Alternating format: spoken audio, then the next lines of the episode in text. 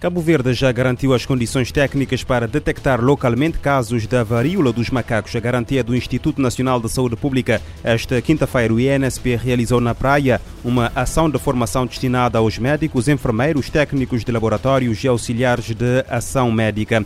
Júlio Rodrigues, administrador executivo do INSP, explica que o objetivo é reforçar o conhecimento dos profissionais de saúde sobre a doença, tanto a nível do diagnóstico, tratamento e cuidados a ter, apesar de Cabo Verde não ter uh, registrado uh, casos até agora. Essa formação visa, sobretudo, ensinar as pessoas como identificar um caso suspeito para que se possa então procurar os serviços e confirmar. A confirmação definitiva será sempre por via laboratorial, para fazer o PCR saber se de facto é. Porque existem muitas doenças que cursam com lesões na pele. Por exemplo, a varíola dos macacos pode-se perfeitamente confundir com a varicela.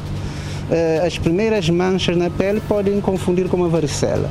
E a pessoa, se não souber, pode não procurar o serviço atempadamente e ficar a, a propagar o vírus para outras pessoas. Júlio Rodrigues garante que os laboratórios do país estão preparados para detectar o vírus. Temos capacidade sim, porque eu disse que uh, uh, uh, o diagnóstico confirmativo é PCR. PCR, é, você tem eh, equipamento, tem reagente, pode-se fazer. E a varíola não é uma coisa que surgiu do nada, como o caso da Covid, que, era uma, que é algo novo, que surgiu e que fomos conhecendo, fomos e hoje já temos condições para o diagnóstico. O responsável falava na tarde da quinta-feira à imprensa à margem da ação de formação sobre a varíola dos macacos destinada aos profissionais de saúde. De 1 de janeiro a 2 de agosto foram reportados à Organização Mundial da Saúde mais de 20 mil casos confirmados de varíola dos macacos em 83 países.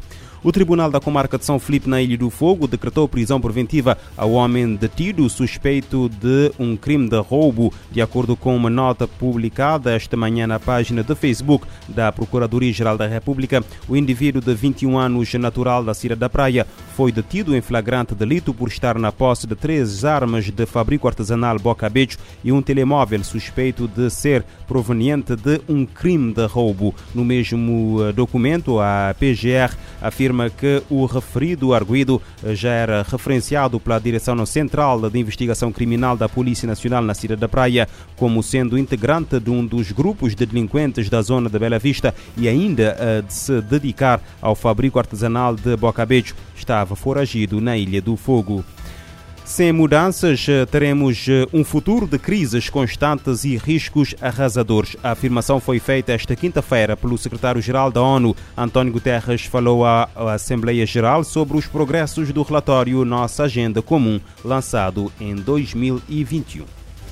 Nesta quinta-feira, o secretário-geral da ONU, Antônio Guterres, falou à Assembleia Geral sobre os progressos alcançados desde o lançamento do relatório Nossa Agenda Comum Guterres disse que desde que o documento foi apresentado, a necessidade de suas propostas só aumentou. Para ele, seguir com a governança atual levará o mundo a um futuro de crises constantes e riscos arrasadores. Ele ressaltou que a concorrência geopolítica se intensificou no mundo e o risco de confronto nuclear é mais real do que antes. Guterres afirmou que, além da tripla crise planetária de destruição climática, poluição do ar e perda de biodiversidade, e com os efeitos da pandemia, o mundo ainda enfrenta um número crescente de conflitos armados num cenário imprevisível. Ao citar a guerra na Ucrânia e o preço de alimentos e energia em todo o mundo, o secretário-geral disse esperar que as negociações em Istambul pela retomada do fluxo de exportações no Mar Negro façam cair o custo de grãos e fertilizantes. Ainda assim, sem recursos para investir na recuperação pós-pandemia, os países em desenvolvimento estão caminhando para o abismo. O chefe da ONU disse estar satisfeito em ver que muitos Estados-membros já começaram a adotar as propostas do relatório. Guterres anunciou ainda que durante a próxima sessão da Assembleia Geral, em setembro, apresentará um plano de reforma da arquitetura financeira internacional para enfrentar fraquezas e desigualdades históricas da ONU News em Nova York. Mayra Lopes. Guterres aponta para um cenário imprevisível a nível mundial. Relatores independentes da ONU querem uma investigação internacional sobre a explosão de Beirute em 2020. O objetivo é garantir justiça para as vítimas. A explosão no Líbano em 2020 matou mais de 200 pessoas. Um grupo de relatores independentes da ONU pediu ao Conselho de Direitos Humanos que realize uma investigação internacional sobre a explosão que ocorreu em Beirute há dois anos. O objetivo é garantir justiça para as vítimas. A grande explosão, causada por um estoque de nitrato de amônio em um armazém portuário, ocorreu em 4 de agosto de 2020 e matou mais de 200 pessoas. Uma vasta área da capital libanesa foi destruída.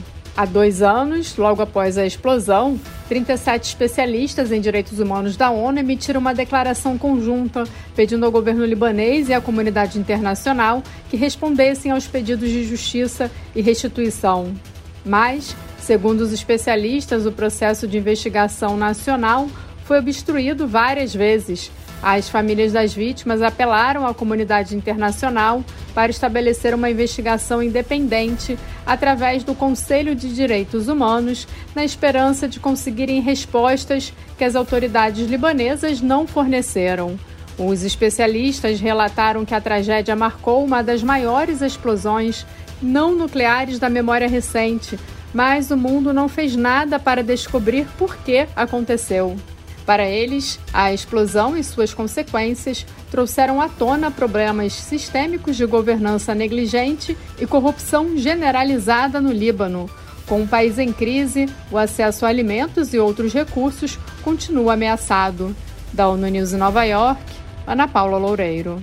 Segundo especialistas em direitos humanos, o processo de investigação nacional sobre a explosão de Beirute foi eh, obstruído eh, várias eh, vezes.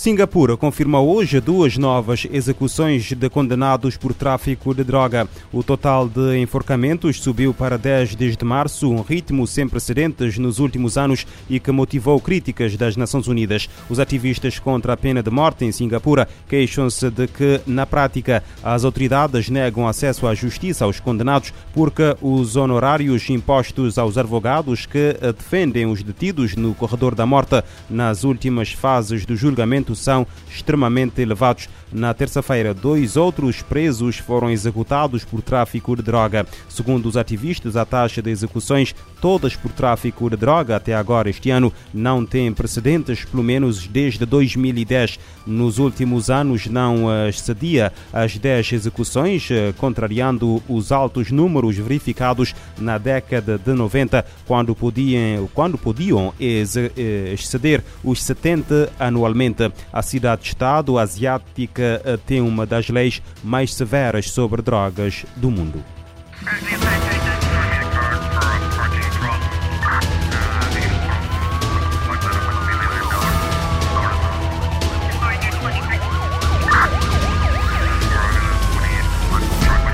Este programa está disponível em formato podcast no Spotify e em radiomorabeza.cv.